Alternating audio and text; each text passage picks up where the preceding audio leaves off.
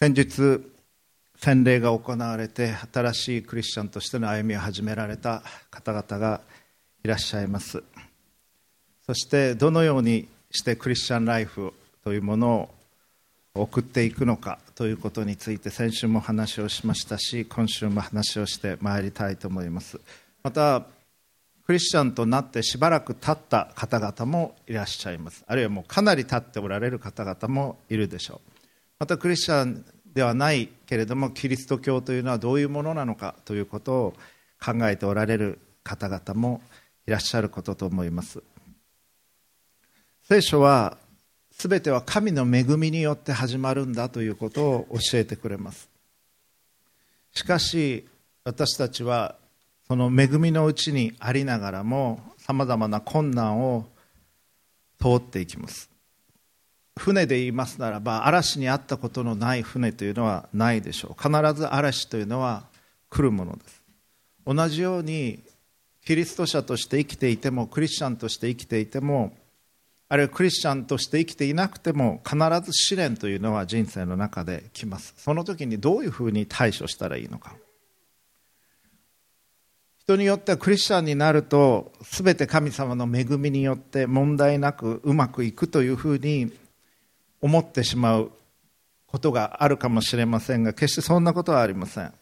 大きく2つ理由があります。一つは神様はこの世界を作られましたけれどもこの世界というのは罪によって傷つきまた壊れている。だから多くの問題が困難があるいは傷つくことがあります。もう一つの理由は神様は私はあなたに成長していってほしいと願っておられます。ですからその困難さを通して私たちが成長するようにと願っておられるんです。今日の説教題は信仰者としての成長のためにであります。どうやったら成長するのか。子供の成長のことを考えていただきたいと思います。子供を成長させてあげたいと思う時。まあ、年は取っていきます。毎年一つずつ年は取っていきます。我々も同じですけれどもどういうふうにして子供を育てていったらいいのか。子供が小さい時生まれたばっかりの時はもちろん全てやってあげなければなりません。子供は何にもできませんから泣くことしかできない。ミルクを飲むことしかできない。だから親は全部やってあげなければならないならないしやってあげたいと思います。おむつを変えてあげてミルクを飲ませてあげて抱っこをしてあげて。しかしながら可愛い子には旅をさせろという言葉もあります。まだ早いかなと思いながら外に出していく。ということが必要になります。自分でどうにかできるようにさせていく。自分で考えさせていく。時に困難にぶつかることがあり友達と喧嘩したりとか泣いて帰ったりすることもあるかもしれませんけれどもそういうことを通らなければ成長しません。まあ、人間の、まあ、筋肉トレーニングだってそうです。そうです。負荷がかからないと筋肉というのは絶対につかないわけです。子供を守ることは必要ですけれどもしかしずっと温室に入れておくことはできません。挫折を経験しいろんな人に会い苦しみを通りそして成長していくわけです。同じようにキリスト者として成長していく場合もそのような困難を通りそしてそのような困難の中でそれにどういうふうに対処していくか。そういうことを通りながら成長していくんです。負荷が大きすぎると心が折れてしまうことがあります。例えば筋肉トレーニングをしているのに何百キロもの重さがかかったら筋肉どころか骨も折れてしまいます。大きすぎる負荷がかかると私たちの心は折れてしまう。あるいは耐えることができないという場合もあります。そして神は私たちに耐えられないほどの試練は通らせられません。神様は私たちがどうにかハンドルできるレベルの試練しかお与えになりません。そしてその試練を通っていく中でもきちんとそれがどういうものなのかということを理解し解釈していかなければどうせこんなことやったってというふうに心がねじれてしまうんです。心がねじれてしまい心が冷たくなっていきます。そしたら成長しない。むしろ冷ややかな霊障してしまう人になっていきます。どうせ人生こんなもんだというような人になってしまう。それは成長とは言えません。じゃあどのようにして成長していったらいいのか。新約聖書ヤコブ書の1章。2節から18節までお読みします。プロジェクターに出ますのでご参照ください。新約聖書のヤコブの手紙1章の2節からお読みしていきます。私の兄弟たちさまざまな試練に遭う時はそれをこの上もない喜びと思いなさい。信仰が試されると忍耐が生じるということをあなた方は知っているからです。その忍耐を完全に働かせなさい。そうすればあなた方は何一つ欠けたところのない成長を遂げた完全なものとなります。あなた方の中に知恵の欠けた人がいるならその人は誰にでも惜しげなく咎めることなくお与えになる神に願いなさい。そうすればきっと与えられます。ただし少しも疑わずに信じて願いなさい。疑う人は風に吹かれて揺れ動く海の大波のようです。そういう人は主から何かいただけると思ってはなりません。そういうのは双心のある人でその歩む道のすべてに安定を欠いた人です。貧しい境遇にある兄弟は自分の高い身分を誇りとしなさい。富んでいる人は自分が低くされることに誇りを持ちなさい。なぜなら富んでいる人は草の花のように過ぎ去っていくからです。太陽が熱風を伴って昇ってくると草を枯らしてしまいます。するとその花は落ち美しい姿は滅びます。同じように富んでいる人も働きの最中に消えてゆくのです。試練に耐える人は幸いです。耐え抜いてよしと認められた人は神を愛する者に約束された命の冠を受けるからです。誰でも誘惑にあった時神によって誘惑されたと言ってはいけません。神は悪に誘惑されることのない方でありご自分で誰を誘惑されることもありません。人はそれぞれ自分の欲に惹かれおびき寄せられて誘惑されるのです。欲がはらむと罪を生み罪が熟すると死を生みます。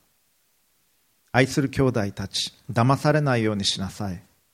すべての良い贈り物またすべての完全な賜物は上から来るのであって光を作られた父から下るのです。父には移り変わりや移りゆく影はありません。父は御心のままに真理の言葉を持って私たちをお産みになりました。私たちをいわば被造物の初歩にするためなのです。以上です。今日申し上げたいこと一言で言うならば私たちは神が私たちに成長してほしいと願っておられるということを知る必要があるということです。神は私はあなたに成長してほしいと願っておられます。そのことを知る必要があります。そして神は私たちの人生に起こるさまざまな困難さ試練をお持ちになります。神は私たちに悪を行うことはありませんけれども私たちが直面してしまう悪すらも私たちの成長のために用いることがおできになるんです。我々はそういう試練に対してどういうふうに直面していったらいいのか4つのことを今日申し上げていきます。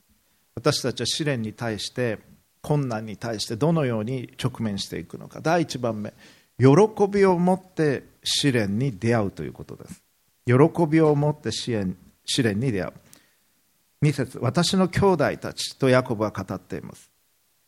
さまざまな試練に遭う時はそれをこの上もない喜びと思いなさい。というんです。普通試練っていうのは喜ばしいものではないですね。できたら避けたいと思うと思います。皆さんも例えば学生の方であるならば試験のいっぱいある毎週小テストのある厳しい先生の授業ともう楽勝でとにかく出てればいや出てなくても A がもらえるクラスだったらどっちに行こうか、まあ、それ 何もしなくても A がもらえるクラスに行きたいと思うかもしれません。でもそういうクラスは出ても出なくても A がもらえるんであれば行きません大体学生は。成長しない。ただ時々学校に来て座ってたということになるでしょう。厳しい先生本当にいい先生ってのは厳しいんですね。厳しくて良くない先生もいると思いますけども本当にいい先生っていうのは決して甘くはない。我々は困難が来るときにヤコブ書はこういうんです。さまざまな試練に遭うときにはそれをこの上もない喜びと思いなさい。信仰が試されると忍耐が生じるということをあなた方は知っているからです。信仰というのは試されるんです。神によって。神は私たちの信仰をお試しになります。イエス様でさえ公の生涯、公生涯、パブリックライフを始められる前に40日間荒野で悪魔からの試みを受けられました。必ず試みを受け受けるんです。それによって我々は自分の心にあるものがどういうものなのかというのは分かります。試みがないと分からないんです。自分ですらも。試される時に揺れ動かされる時にあ自分は本当に信じてたんだなというのが分かる。あるいは本当には信じてなかったんだなということも分かるかもしれない。試される時に初めて自分のうちにあるものが見えてくる。そして信仰が試されると忍耐が生じるということをあなた方は知っているというふうに言います。その忍耐を完全に働かせなさい。そうすればあなた方は何一つ欠けたところのない成長を遂げた完全なものとなります。いやもうそんな完全なんてなれないとは思わないでください。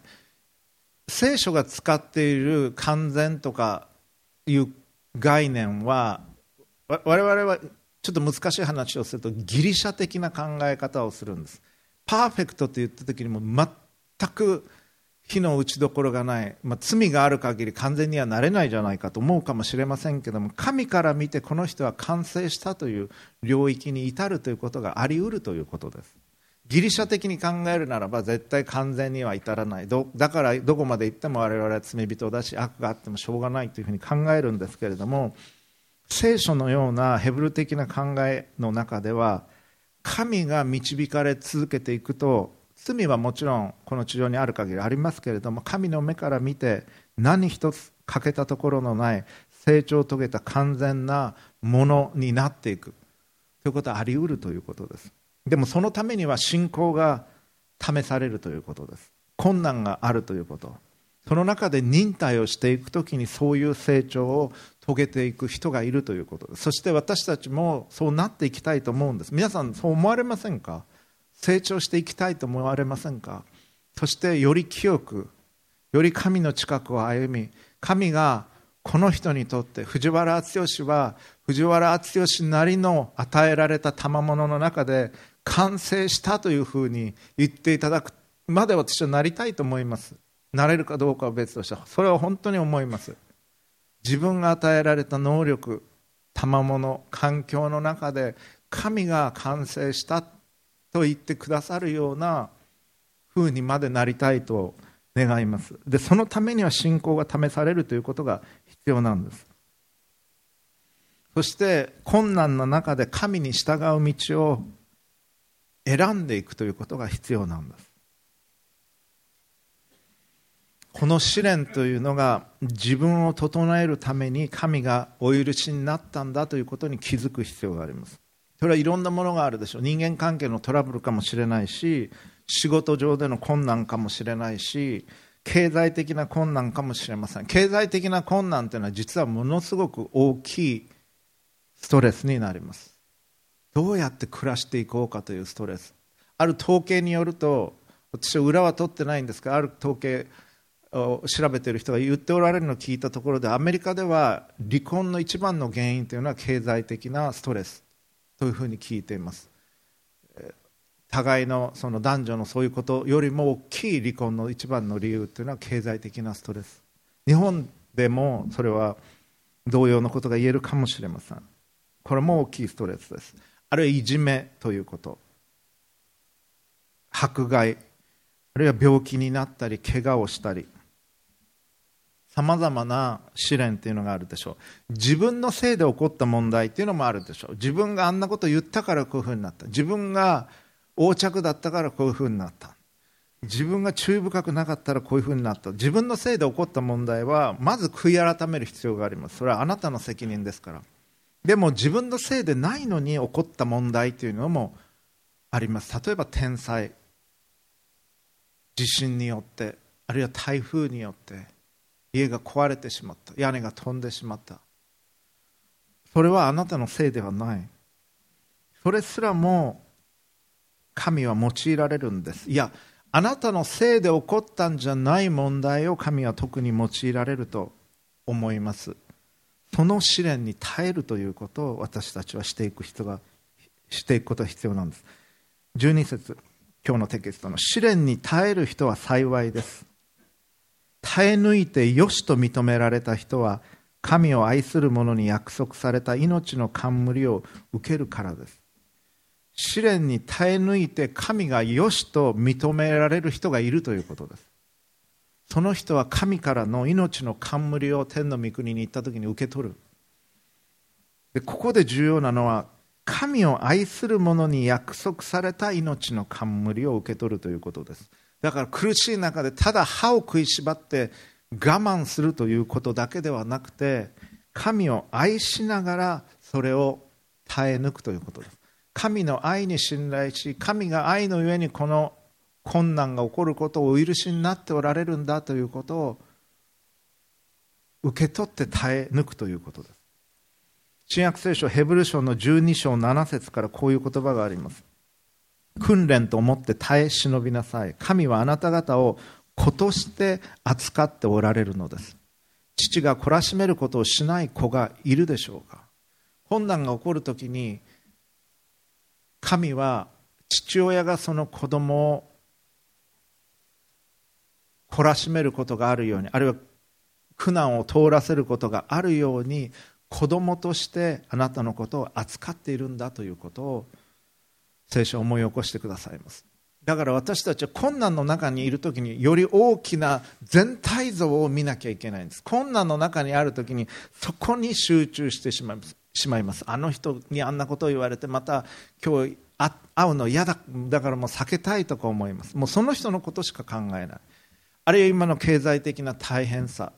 あるいは病気の大変さ。そこだけを見る。でもより大きな絵を描くことが必要なんです。この中で神は何をしようとしておられるのか？なぜ神はこれが起こることを許されたんだろうか？それは分からない場合もあります。だけど神は愛なりと聖書を言います。神は愛であって愛以外の動機で何もなさることはありません。その愛である神がこれが起こることを許された。その神の愛に信頼をしそしてそれに意味があるということ。これを耐えていくことに意味があるんだということ。あるいはそれを通して自分が愛するということを学ぶのかもしれません。あるいは自分の弱かった部分が強められていくのかもしれない。だけど愛を持って神がそれを与えておられるんだということを信じるということが必要になります。筋トレで言うならば筋肉トレーニングで言うならばあなたのことをよく分かってしかもあなたのことを大切に思ってくれているトレーナーがここの筋肉が弱いと思った時にその部分の負荷をかけるトレーニングを与える。で自分はそこの筋肉が弱いからそれやられるとすごく辛い。でも悪気があってやってんじゃない。ここの筋肉がどうしても必要なんだ。だからそれを与えてくれてるんだというふうに受け取るというと分かりやすい人もこの中にいると思います。筋トレが好きな人何人かいますから。そういうことですね。ですから神の愛を想像してください。想像力って大切なんです。イマジネーションって大切なんです。困難の中にいる時にその困難さばっかり我々はつい見てしまいます。きついから。でも天の父がこれを愛の上に許しておられる。天の父が知らない試練というのはないです。あなたが通っている試練の中で。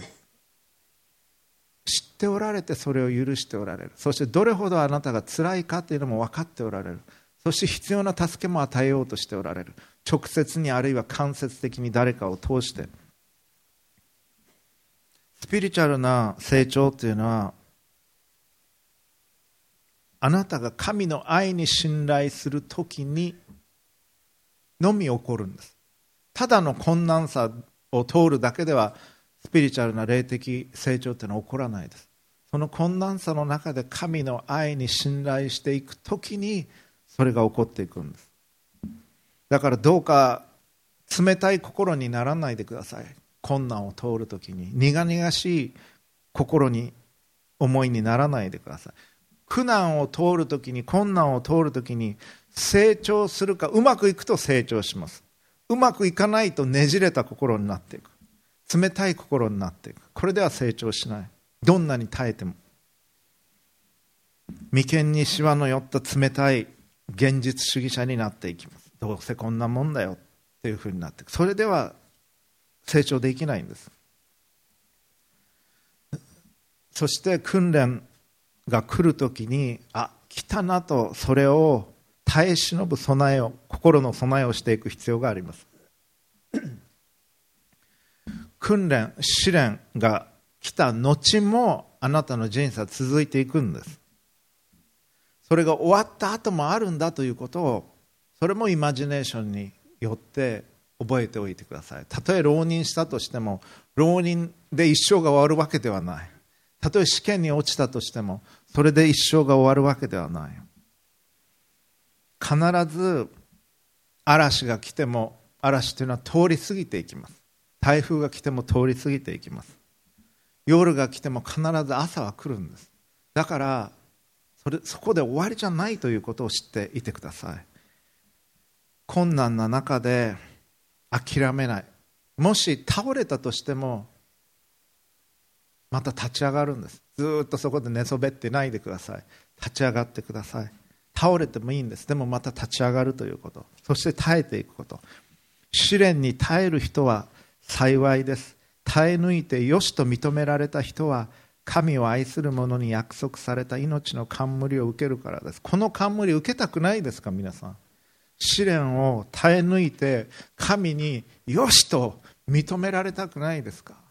そこまで一向じゃありませんか。困難でも大変でも倒れてももう一回立ち上がって神がよくここまで来たと言ってくれるような歩みをしたいと思います。そして次のステージに向かっていくんです。一つ一つ終わらせていかなければならない。子供はまずハイハイをするようになります。ハイハイが終わると立ち上がります。絶対転びます。一回も転んだことがない子供っていないです。皆さんだって転んでます。立ち上がり始めるときに。そして泣いてるはずです。そうやって私たちは歩み始めていく。そして歩くようになったら次は走ることができるようになっていく。一つ一つのステージを超えていく。同じようにスピリチュアルな成長においても困難を経験しその中で耐え成長し次のステージに進んでいくんです。ですから試練が来るときに喜びを持って出会うということ。この心構えを待ちたいと思います。試練というのは喜ばしいものではない。だからあえて喜ぶ。喜ぶことを選び取る。神が愛のゆえにそれを許されたから。神様喜んでこれを受け取りますと申し上げたいと思います。2番目。私たちが成長していくために必要なこと。神に信頼をして必要なことを求めるということです。神に信頼して必要を求める。Trusting God in need それが2番目です。神は良い贈り物を私たちにくださるんです。今日のテキスト。5節から。あなた方の中に知恵の欠けた人がいるならその人は誰にでも惜しげなく咎めることなくお与えになる神に願いなさい。そうすればきっと与えられます。ただし少しも疑わずに信じて願いなさい。疑う人は神風に吹かれて揺れ動く海の大波のようです。そういう人は主から何かをいただけると思ってはなりません。そういうのは双心のある人でその歩む道のすべてに安定を欠いた人です。神に少しも疑わずに信じて願いなさいとあります。神が愛のゆえにくださると信じて信頼をして願うということです。求めるものには神は与えられるんです。特に信仰に関すること。求めなさいそうすれば与えられますというふうにイエス様言われた。求めるものには与えてくださるんです神様。をもしあなたが神のことを知りたいと願っておられるなら求めていただきたい。キリストのキリスト教のことをもっと分かりたいと思っておられるなら求めていただきたい神様に。神は理解を与えてくださいます。そして成長したいと思う人はそれを求めてください。神はその機会を与えてくださいます。そして自分に欠けたところがあると思うならばそれを求めて願ってください。知恵についてここでは書かれていますけれどもそれ以外のものでも自分にこの必要があると思う時には神に信頼をして求めていただきたいのです。それも温かい心で神への信頼を持って、えー、くれるかなどうかな大丈夫かなっていうんじゃなくて神に対する信頼を持って温かい信頼を持って信じて願うんです。この愛が一番大切なんです。そして御父神のことを御父と言いますが御父以外から本当に良いものは来ないんです。実は。13節からさっき読んだのもう一度読みます。聞いててください。誰でも誘惑にあった時神によって誘惑されたと言ってはいけません。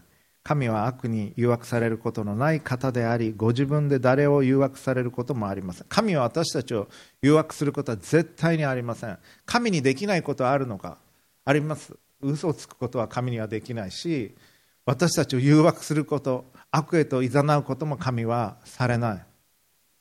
神は愛であり善であるお方ですからそういうことはされない。人はそれぞれ自分の欲に惹かれおびき寄せられて誘惑されるのです。欲がはらむと罪を生み罪が熟すると死を生みますと語ります。そしてこう語るんです。愛する兄弟たち騙されないようにしなさい。すべての良い贈り物すべての完全な賜物は上から来るのであって光を作られた父から下るのですとあります。一応我々が欲しいと思うもの皆さん今願っているものって何かあると思います。それは物かもしれないしパソコンとか車とか家とかそういうものかもしれないし試験に合格することかもしれないし何かを完成させることかもしれないし誰かとの関係がうまくいくことかもしれません。いろんな求めているものがあると思いますけれども全ての良い贈り物は神から来るんです。この世からは来ないんです。本当にいいものっていうのは。この世のものっていうのは過ぎ去っていきます。自分にとっても絶対これが欲しい。これさえあればもうあとは何にもいらないと思うようなことがあるかもしれません。それは誰かとお付き合いすることかもしれないしこの試験に合格することかもしれないしこの会社に就職することかもしれません。しかしこの世のものっていうのは全部過ぎ去っていきます。すごく卑近な例を挙げますと私が小学生の頃っていうのはスーパーカーブームっていうのがありました。皆さんもあの覚えておられる方いるかもしれません。あの頃はまあある漫画があってそこからスーパーカーブームって火がついたんですけども、まあ、スーパーカーの中でも一番のなんて言いましょうかメジャーなものランボルギーニカウンタックというのがありました。あ皆さんも知ってる人いるかもしれません。時速300キロも出る車。私も岡山でしたけれども岡山の RSK バラ園というところがあるんですけどそこにスーパーカーが来るっていうんで父に連れて行ってもらって行ったことがあります。そしてなんかくじみたいなのをやって当たって、えー、それあのドライビングシートに運転席に座らせてもらったことも覚えてます。すごいなこの車こんな風にドアが上がって300キロも出るんだというふうに思ってました。で私がもうそれがしばらくして何年かして高校かあるいはもう大学出た頃かもしれませんけども知り合いの人がランボルギーニカウンタック買ったっていう人がいたんです。年賀状が来てカウンタックの,、まあ、あのすごい車高の低い車なんですけど、ね、写真を撮ってる年賀状が来てどっかで見つけて写真撮ったんだろうなと思って聞いたらいや買ったんだっていうふうにそういうのって買うもんじゃないんじゃないのっていうふうに思ったんですけれども、まあ、何千万かする車ですね。そんな車買ったんだというふうに思いました。まあ憧れの車だったわけですけれども最近それらの車でやってるレースまあ当時のスーパーカーですね。我々小学校の頃の夢のドリームカースーパーカーでやってるレあのレース場でのレースが YouTube で載ってて見ました。そしたらもうレーサーの人たちはあまあ30年前の車にしてはあのあれが調子はいいですねって言いながらスピードが出ないとかいろいろ文句を言ってるわけです。我々にとっては夢の車だったのが、まあ、大したことない車なんです。今にしてみたら、まあ、それは当然のことだと思います。乗りにくい車です。特にもう欲しいとも思わなくなった。そういうものです。今本当にこれがどうしても欲しいというものがあったとしてもしばらく経つとその夢っていうのは消えていくでしょう。今とても美しい人であっても年を取ればそうでもなくなっていくかもしれない。今とてもかっこいい人であってもしばらく経ったらそうでなくなっていくかもしれない。それは30年前40年前の芸能人の人アクターアクトレスの人たちの現代の姿を見てたらそう思うかもしれません。その時も絶対に欲しいと思ってたものというのはそうでもなかったなということに後で気がつくんです。いやそんな長い月日が経たなくても12月25日にもらったクリスマスプレゼントが1月の末にはもう色あせたっていう経験をされた方たくさんいると思います。その時はすごく嬉しかったけど1月も末になるともうそのおもちゃはどうでもいい。また別のものが欲しくなる。という経験があったと思います。本当にいいものは神から来るんです。すべての良い贈り物すべての完全な賜物は上から来るのであって父から来るんです。御父から来るものは色あせないんです。時が経っても色あせない。そしてそれは私たちの心を最も満足させるものです。それは人間関係かもしれません。本当に愛する人かもしれない。神がくださる関係くださるものくださる道というのは光り輝いている道です。その道を歩んでいく時にああもう飽きた。というふうには絶対ならない。すべての良いものすべての賜物一番良いものっていうのは神がくださるものです。でそれは色あせることがないんです。ですから成功している人を羨ましいと思わないでください。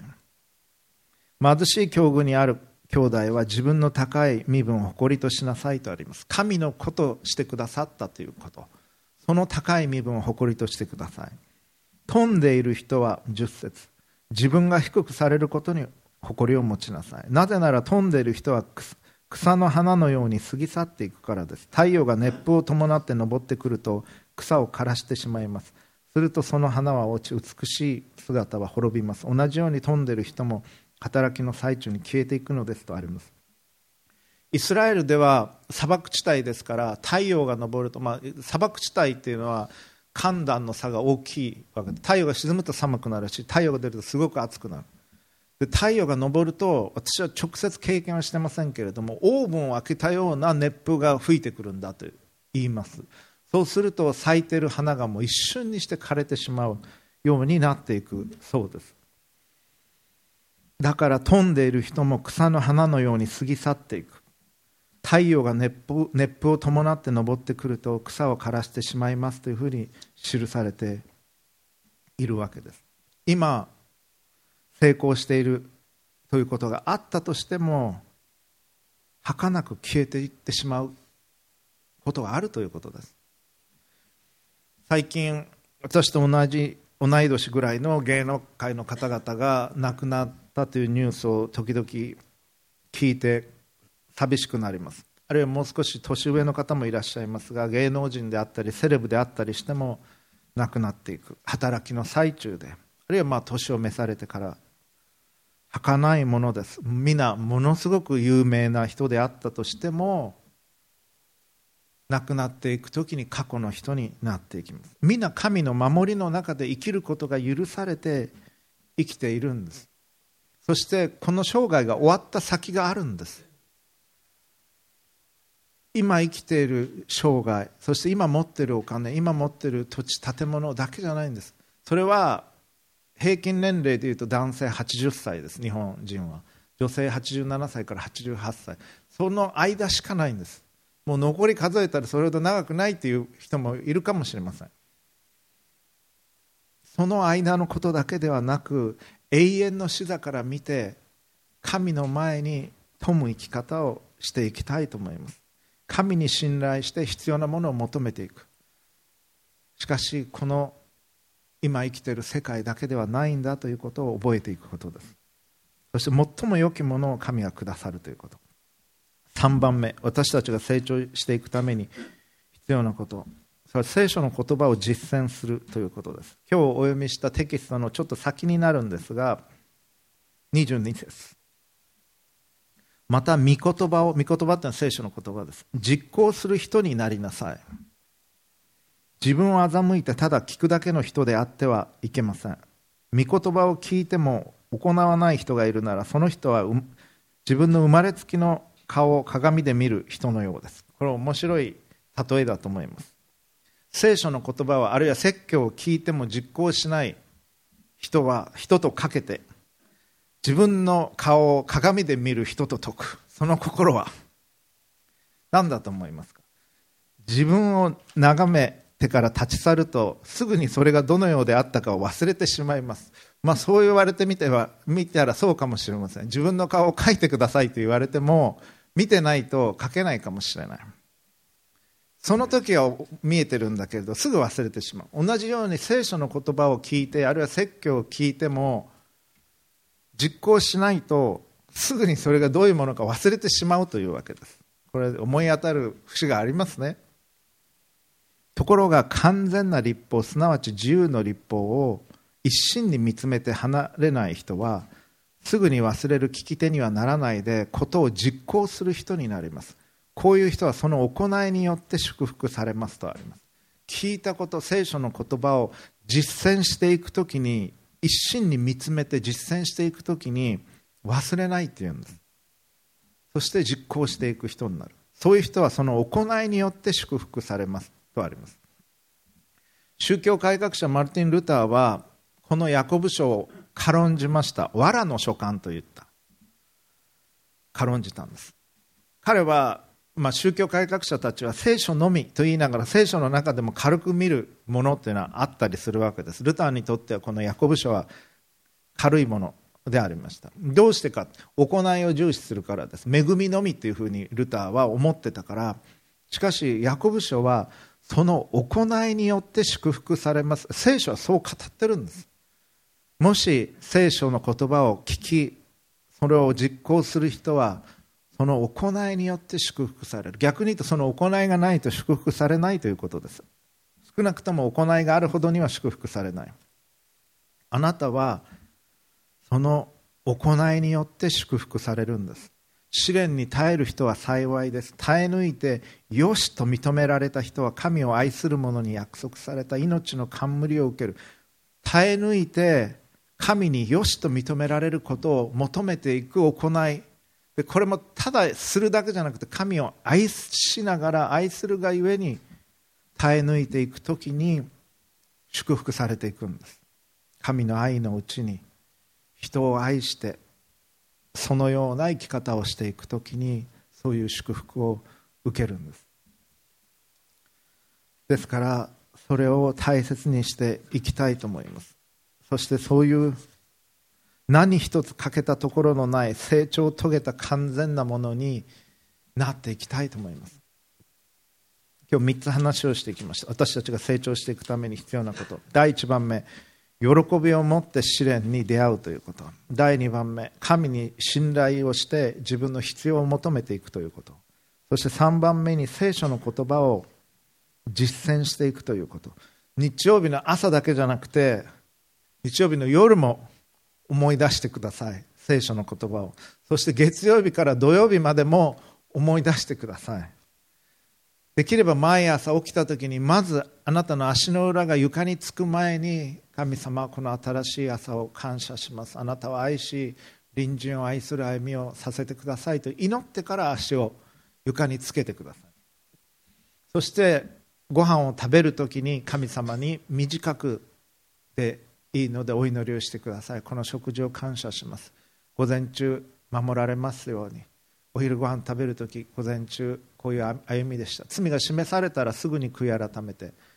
罪っていうのは前にも言ったことありますけどポケットの中今日はなんか何とかにかけてっていうのはがちょっといろいろ出てきますけども罪とかけてポケットの中に入ったゴミとその心は。最近ゴミ箱が街中に少ないですね。ゴミがコンビニのゴミ箱ももう内側に入ってるところも多いし大学のキャンパスだったらゴミ箱いっぱいありますけど街中は結構ゴミが少ない。でティッシュペーパーなんか使ったのがあってもポケットにあるとずっと一日中しばらくポケットにあることがあります。お祈りをするということ罪の告白のお祈りをするというのはそのゴミを捨てていくようなもんなんです。神の前にきちんと罪を告白し処理をして次に進んでいく。きちんと処理をして次に進んでいく。だから罪が示されたらそれを神にお祈りするんです。神様こういう罪を犯しました。許してください。で反省して悔い改めてまた午後を進んでいく。食事のたびに朝ごはんお昼ごはん夕ごはん神様に短くでいいのでお祈りをし食事の感謝ももちろんしたらいいと思います。食事のお祈りですけどですから。そして罪を告白し次に進んでいくんです。そして夜寝る時も一日を振り返って体を横たえつつ罪が示されたらその罪を告白し良き休息が取れるようにお祈りをしていくということ。聖書の言葉を実践していく。それが3番目です。そして最後に4番目に心を制するということを申し上げたいと思います。心を制するということ。19節。愛する兄弟たち。あなた方はそのことを知っているのです。しかし誰でも聞くには早く。語るには遅く。怒るには遅いようにしなさい。物事を聞くのは早く聞く。情報を早く入れる。そして反省すべきはもうきちんとそれを聞くということ。聞くのは大切ですね。でも我々人の話を聞かずに自分の言葉ばっかり言いたくなることがあります。それは皆さんお分かりになると思います。でもまずよく聞き語るには遅くそして怒るには遅いようにしなさい。人の怒りは神の義を実現するものではありません。とあります。だからある場合には黙らなければならない。自分の口を制することの大切さというのはあると思います。黙ることの大切さ。26節。自分は宗教に、まあ、これ信仰にと訳してもいいでしょう。熱心であると思っても自分の下に靴輪をかけず自分の心を欺いているならそのような人の宗教は虚しいものですとヤコブは語ります。自分は熱心なクリスチャンだと思ったとしても自分の口を制していないならばそのような信仰は虚しいものだというふうに語るわけです。イエス様は聞かれてもお答えにならない場面もありました。イエス様無駄なことはお語りにならないお方です。しかしイエス様必要なことは語られます。愛を持って。愛以外の動機で語られることはない。イエス様は怒りによって語られることはありません。神は愛なりと言います。神であるイエス様は語られるすべての言葉は愛のゆえです。時には厳しいことも言われます。でもそれは私に対するそしてあなたに対する愛のゆえに語っておられるんです。イエス様はサタンのことについて語られる場合でも憎しみを込めて罵るような語り方はなさいません。イエス様は人の悪口は言わない。人のことを低く言われることもない。真実を語られる。御父がもし可能であったならサタンでさえ悔い改めに導かれたと思います。もし悔い改める可能性があったならしかし悪としてあまりにも完全な悪になっているがためにサタンは悔い改めることをしない。神は愛なりという時に神の愛というのはそれほど大きいんです。どのような悪に満ちた人であったとしてもその人を許し救おうとされる助けようとされる。この今このメッセージ聞いておられる人の中で神が助けようとしておられない人は一人もいません。神が救おうとしておられない人は一人もおられません。あなたのことを神は助けようとしておられる。あなたのことを神は救おうとしておられる。どうにかして救おうと思っておられるんです。そのためにイエス様は来られたんです。あなたを救うために来られた。あなたを助けるために来られた。あなたがどれほど心がねじれていたとしてもクリスチャンであろうとなかろうとそんなことは全く関係ない。神なんていないと思ってたってあなたのことを神は愛しておられるんです。そして助けようとしておられる。救おうとしておられる。全くこんなことをしやがってこいつはなんて絶対思われないんです。神は。あなたの弱さや痛みやなんでそういうことをしてしまったのかも全部分かっておられるんです。神は。そしてそのあなたを助けようとしておられる。仕返しをしてはならないと聖書は語ります。なぜか。我々はそのあの悪いことをした人がなぜそういうことをしたのかっていうのは完全には理解できないからです。傷ついた人というのは人を傷つけるんです。自分が傷ついてその傷のゆえに他の人を傷つけてしまったり憎しみで心がいっぱいになっててひどいことをしてしまう。でイエス様は私たちにそういう人を許しなさいと言われる。神がその人を正しく裁くから私たちは許しなさいと言われるんですどうしてか私たちはその人たちのことを完全には理解できないんですその人がどういう背景で生まれてきたかどういうお父さんお母さんおじいちゃんおばあちゃんの環境だったか私たちは知らない。そのひいおじいちゃんひいおばあちゃんのことも知らない。経済的なことつらかったこといじめられたこと無視されたこといろんな傷をみんな持ってます。それを全て知っておられるのは神だけです。その神が裁かれるその人たちのことを正しく愛を持って。だからその裁きは私に任せなさいと神は言われるんです。私に預けなさいと言われる。私がきちんと白黒つけるから。そして神は愛を持って裁かれる。だからあなた方は互いに許し合いなさい。だから主の祈りの中で私たちの罪を許してください。私たちも人を許します。毎日祈ります主の祈りの中で。許しというのは大切なんです。私たちは正しく裁けないんですそういう意味で。だから許しなさいと言われる。あなた方が許されたように互いに許しなさいと言われる。だから許すんです。許さなきゃいけないし許すべきです。じゃあ許すためにどうしたらいいのか。ある人はねこういう表現使ってました。You cannot forgive people unless every fiber of yourself will be penetrated by God's love みたいな表現を言ってました。あなたのの心のすべての繊維があなたの細胞のすべてが神の愛で貫かれることがなければ人のことをおそらく許され許すことできないでしょう。と言われていました。その言葉は私はすごく深く刻みました。自分の心に。私の細胞の、まあ、象徴的にですよ。全てが神の愛で満たされ神の愛が貫いている時に人を許すことができるようになる。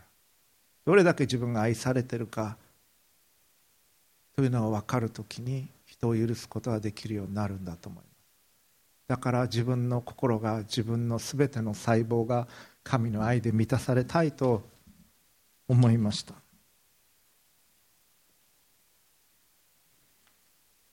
神の国天国というのは愛が全てを貫いてるんです。仕返しというのは天の御国にはない。天の御国に行く人はそういう生き方をしててはいけない。そういう生き方を今からしていくんです。怒りによって神の技を前に進めることはできない。人の怒りは神の義を実現するものではありませんと記されています。神は愛なりと言います。愛によってじゃないと神の働きというのは前に進められないんです。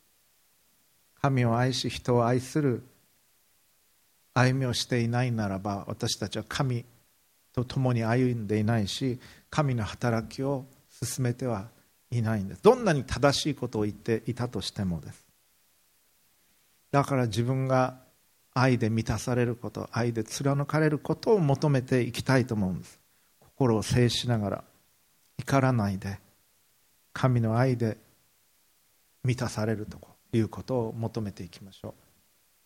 失敗をした時もそうです。ペテロがイエス様3度知らないって言った時のイエス様の質問はあなたは私を愛しますかという質問でした。ペテロに対して。あなたは反省していますかではなかった。悪いと思ってますかでもなかった。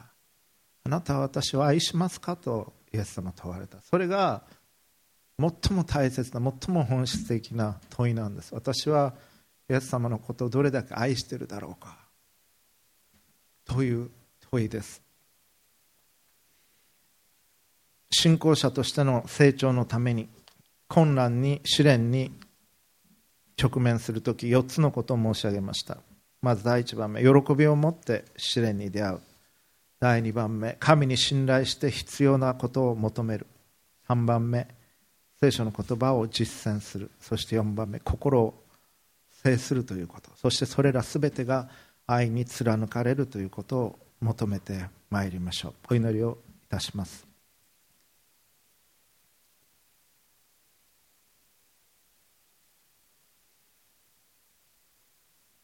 信仰が試されると忍耐が生じるということをあなた方は知っているからです。その忍耐を完全に働かせなさい。そうすればあなた方は何一つ欠けたところのない成長を遂げた完全なものとなります。イエス様何一つ欠けたところのない成長を遂げた完全なものとなりとうございます。